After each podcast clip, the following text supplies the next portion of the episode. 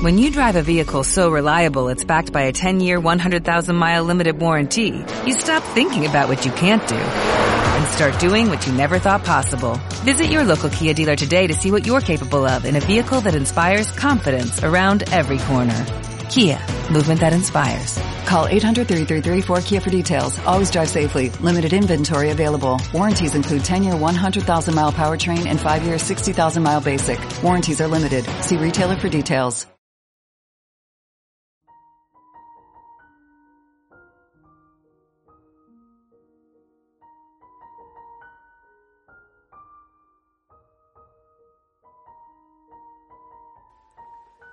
Misterio para tres presenta Enigmas breves.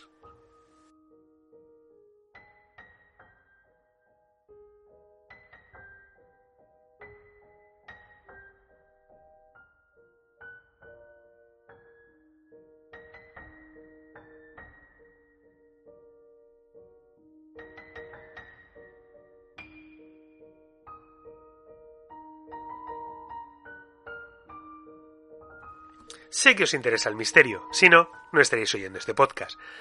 Cerramos este ciclo dedicado a las personas desaparecidas, un ciclo que para mí ha sido muy educativo de realizar, ya que personalmente no conocía nada sobre este tema, más allá de los grandes casos que llegan a los medios de comunicación.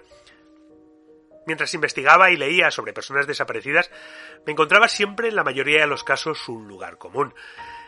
Y es que, según pasaba el tiempo, las autoridades, al final, terminaban por desistir de la búsqueda del desaparecido. Los fríos datos nos dicen que a mediados de la década de los 90, en los Estados Unidos el número de casos de personas desaparecidas había aumentado a casi un millón, aunque ese número comenzó a disminuir en la década de los 2000.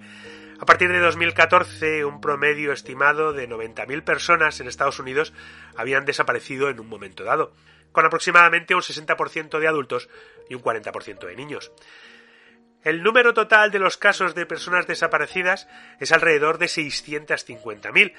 Según un informe de 2016, los estados de Oregón, Arizona y Alaska tienen el mayor número de casos por personas desaparecidas, una por cada 100.000 personas. En Canadá, por ejemplo, con una población que es poco más de la décima parte de Estados Unidos, el número de casos de personas desaparecidas es menor, pero la tasa per cápita es más alta, con un estimado de 71 reportes de desaparecidos en 2015.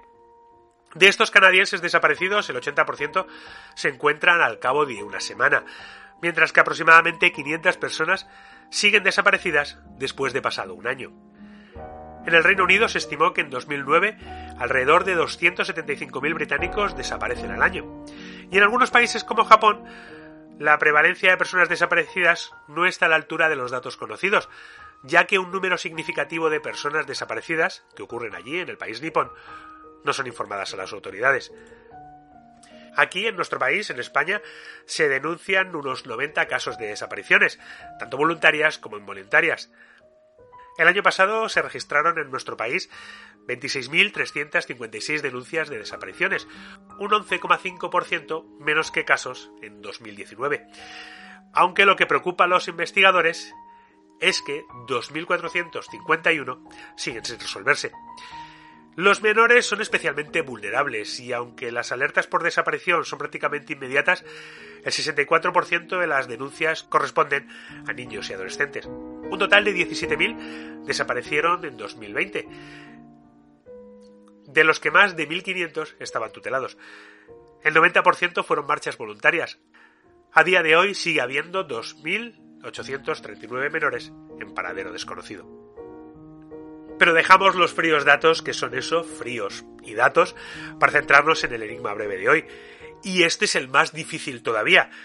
Si hasta hoy habíamos tenido la desaparición de un adolescente y su gata, dos niños británicos que quizás estuvieron jugando y no sabemos qué ocurrió con ellos, o una madre y su hija que desaparecieron con un gran misterio, ahora nos vamos con una familia entera el caso de la familia Hill me ha parecido alucinante. Que una familia completa y compuesta por seis miembros, con un niño de hasta dos años, desapareciesen sin dejar rastros, es alucinante. Y sobre todo por las investigaciones y por lo que vino después. Ya veréis porque vais a flipar. Este caso está dedicado a nuestros oyentes argentinos, que sabemos que los hay. Así pues, preparaos porque nos vamos a ese país que tanto quiere a los gallegos y prestar atención para ver qué pasó con la familia Gil.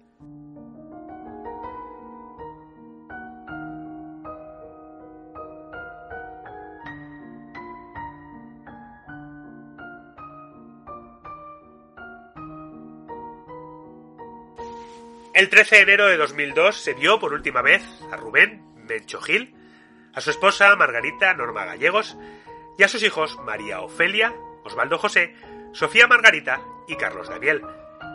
Esta familia vivía y trabajaba para el señor Alfonso Goete, dueño de la hacienda La Candelaria, ubicada en la provincia Entre Ríos, en Argentina. Aquel 13 de enero, la familia Gil solicitó unos días libres en la hacienda para asistir al funeral de un conocido y amigo suyo, a unos 11 kilómetros de distancia. Mencho, su esposa e hijos hicieron los preparativos pertinentes y se marcharon al funeral, para desdicha y dolor de quienes conocían a la familia, pues esta fue la última vez que se les volvería a ver.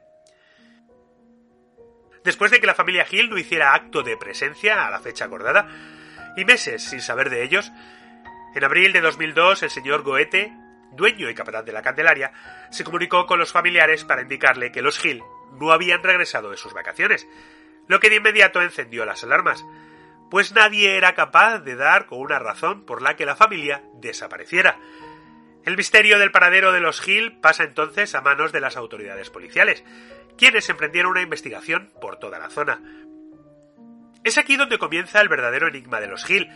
Lo que parecía ser un caso de resolución del paradero familiar empieza a tomar connotaciones tan extrañas que no tarda en llamar la atención a nivel nacional. Tanto testigos como los propios investigadores se encuentran inesperadamente acorralados en un callejón sin salida. El desvanecimiento de la familia sorprendentemente no arroja ninguna pista, ningún resquicio en la que la investigación pueda desembocar. Cada una de las personas que conocían a los Gil y trabajadores de la Candelaria fueron interrogados, pero ninguno fue capaz de dar un dato relevante. Las zonas por donde se supone que estuvo la familia fueron inspeccionadas y durante los tres años posteriores a la desaparición se realizaron varios reconocimientos e inspecciones a la Candelaria. Todo terminó con un insuficiente resultado. Los años pasaban y a pesar de que la investigación continuaba abierta, la esperanza de encontrarlos por parte de la policía se diluía y se transforma en un ilusorio acto de fe para sus seres queridos. ¿Cómo es posible que una familia de seis miembros desaparezca sin dejar absolutamente ningún rastro? ¿Cómo es posible que nadie viera ni escuchara nada que ayudara a entender lo que había ocurrido? ¿Será acaso que los Gil guardaban algún secreto para desaparecer por su cuenta de todo lo que alguna vez fue su vida?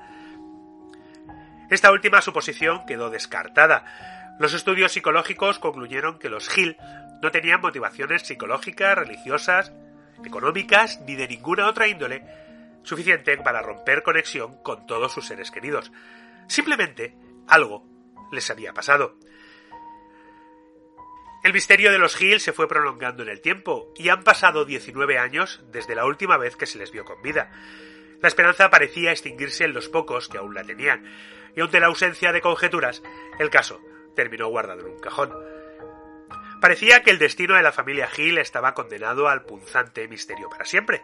Pero fue entonces cuando un suceso aparentemente aislado y sin ninguna relación reaviva el misterio y le da un giro completamente inesperado. El propietario de la Candelaria y patrón de los Gil, Alfonso Goete, muere en un accidente de tráfico.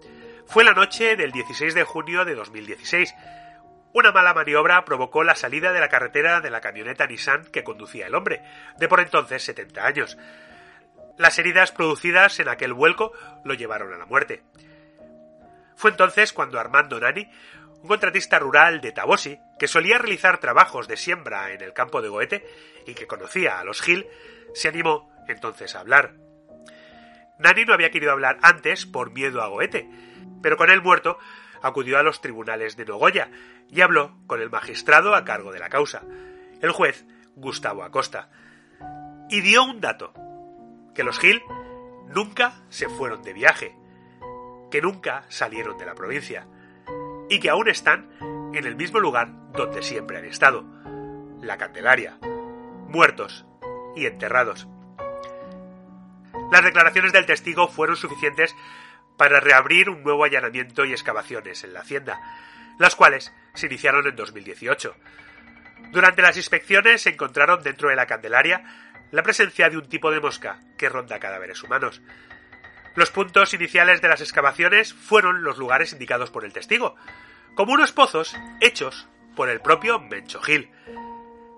Las fosas excavadas no contenían más que restos óseos de animales. Sin embargo, las expediciones dentro de la Candelaria aún están por concluir, y a pesar de que aún no se encuentran pruebas determinantes para resolver un misterio que parecía perdido, se espera que esta nueva investigación, tarde o temprano, termine resolviendo el destino final de la familia Gil.